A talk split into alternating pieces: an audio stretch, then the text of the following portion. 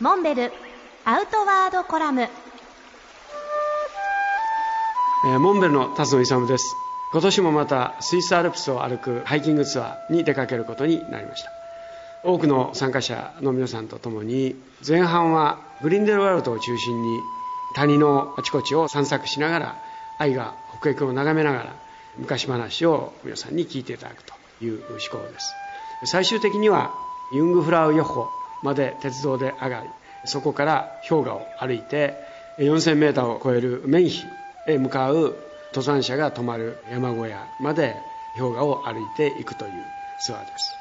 そして後半7月14日にはグリンデルワールドからツェルマットに移動してツェルマット周辺の山々を巡ることになります。とりわけ14日の日はあのマッターホルンが最初に登頂されて150周年。という一つの節目の年になるのでツェルマットの村では大きなお祭りが行われます。バンホーフストラッセと言われる駅前のメインストリートをパレードし参加者の皆さん方には飲み物のサービスなどが行われます。その14日の夕刻にはホテルツェルマッタホクと言われるファイブスターホテルで公式のレセプションが行われます。そこには名誉にも私はツェルマットの観光大使として招待を受けています。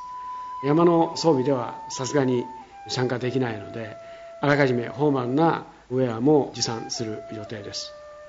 世界中から招待された多くの愛品の皆さん方とお会いし歓談することを楽しみにしています。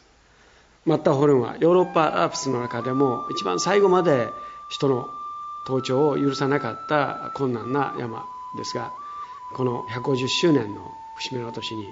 当初私も46年ぶりにマッターホルンを登ろうという意気込みではいたわけですけれどもどうしても日程が合わないということもあって今回は残念ながら断念することになりましたがいつか改めてマッターホルンを登りたいと考えています。